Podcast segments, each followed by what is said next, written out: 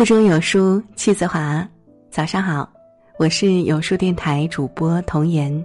新的一天，新的开始，愿大家元气满满哦。今天要为大家分享的文章，是来自作者安吉拉的。名校毕业，工资是普通本科生三倍，现在不吃读书苦，换来的是一生苦。一起来听。这两天刚刚看到一份数据，二零一八年中国大学毕业生薪酬排行榜，通过对二百八十多万以及多届毕业生调研后，计算出了各高校毕业生的薪酬状况。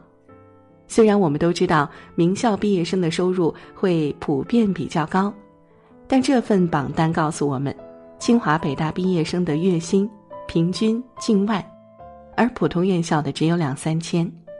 也就是说，从平均值看，名校毕业生的收入就已经遥遥领先好几倍，更不用说那些高薪行业的实际收入差距了。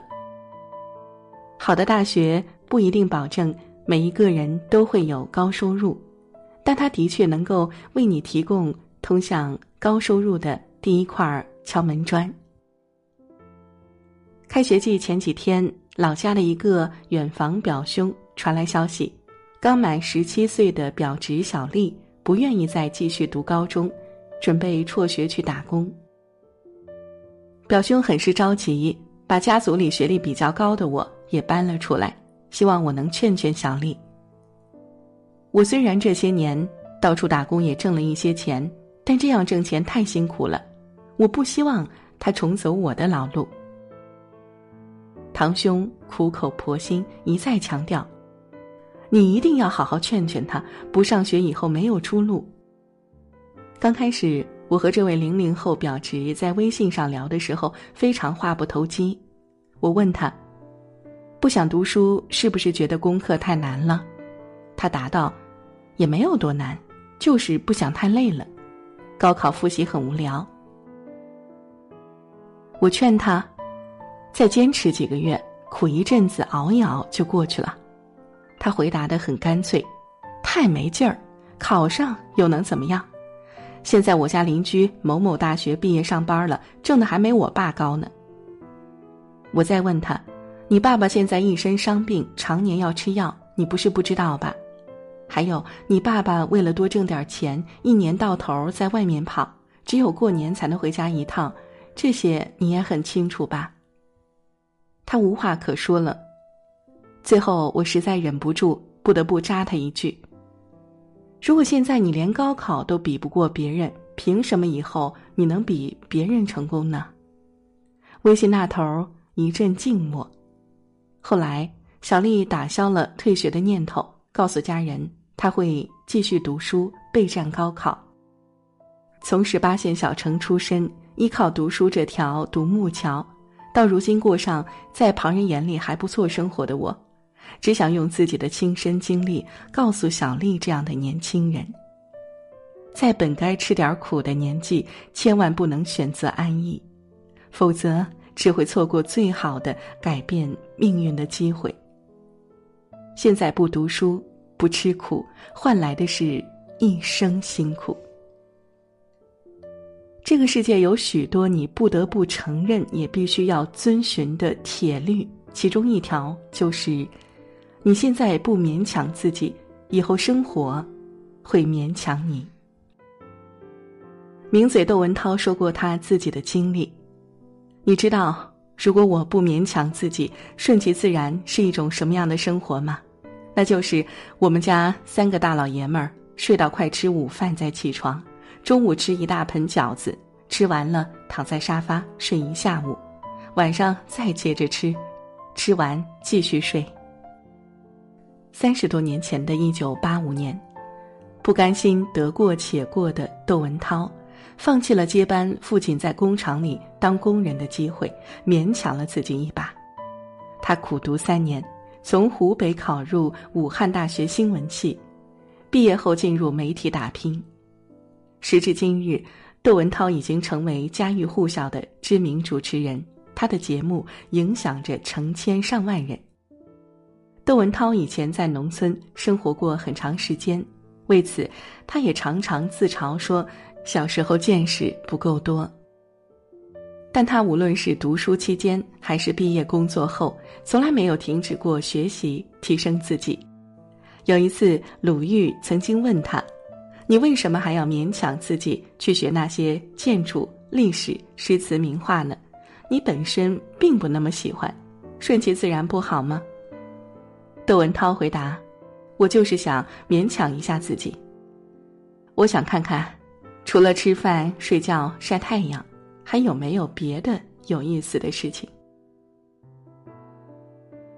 蔡康永也表达过类似的看法，他在给残忍社会的善意短信中这样说道：“十五岁觉得游泳难，放弃游泳；到十八岁遇到一个你喜欢的人约你去游泳，你只好说‘我不会呀’；十八岁觉得英文难。”放弃英文，二十八岁出现一个很棒，但要会英文的工作，你只好说：“我不会呀。”前半生越嫌麻烦，后半生就越多麻烦，不请自来，甩都甩不掉。网上一直流传着马云对年轻人的一句忠告：“干着我八十岁就能干的事儿，你要青春干嘛？”当你不去旅行。不去冒险，不去拼一份奖学金，不过没试过的生活，整天挂着 QQ，刷着微博，逛着淘宝，玩着网游，干着我八十岁都能，干着我八十岁都能做的事儿，你要青春干嘛？这段话的出处到底是不是马云，已经不重要了，重要的是它说明了一个道理：现在的不读书。不吃苦，让你轻松一阵子，但等以后堕入底层，再无翻身机会之时，你所面对的问题和麻烦却是一辈子的。不读书，在现在日新月异、高速发展的时代，失去的是尝试改变的机会。我的那位表兄，他和我哥哥是初中同学，曾经信奉读书无用论。高中没读完就去上海打工了。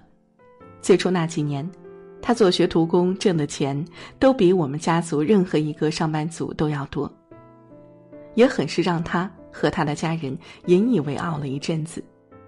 但几年后，他就在一次意外事故中摔伤了腰，从此再也不能干重活，工作也不固定，全国好几个地方跑来跑去做各种小生意养家糊口。现在年龄大了，日子却越来越辛苦了。而我哥哥和他们班大多数同学则按部就班完成了学业，毕业后有的去了大城市，有的继续读书深造，当上了大学老师，还有的成为公务员。虽然收入也不一定很高薪，但至少能保证自己和家人衣食无忧。没有学历背景，没有抓住。改变自己命运的机会，一直是堂兄的心病。所以这些年，他一直不遗余力敦促自己的儿子好好读书，通过教育改变自己乃至整个家族的命运。尝尽人生冷暖的堂兄，在吃过生活的各种苦头后，才发现，人活在什么样的圈子里，就会有什么样的人生格局。一个十几岁的年轻人，先不说能不能上名校，一旦他脱离学校，也没有机会提升学历、掌握技能，一辈子也难有机会进入更高的圈子了。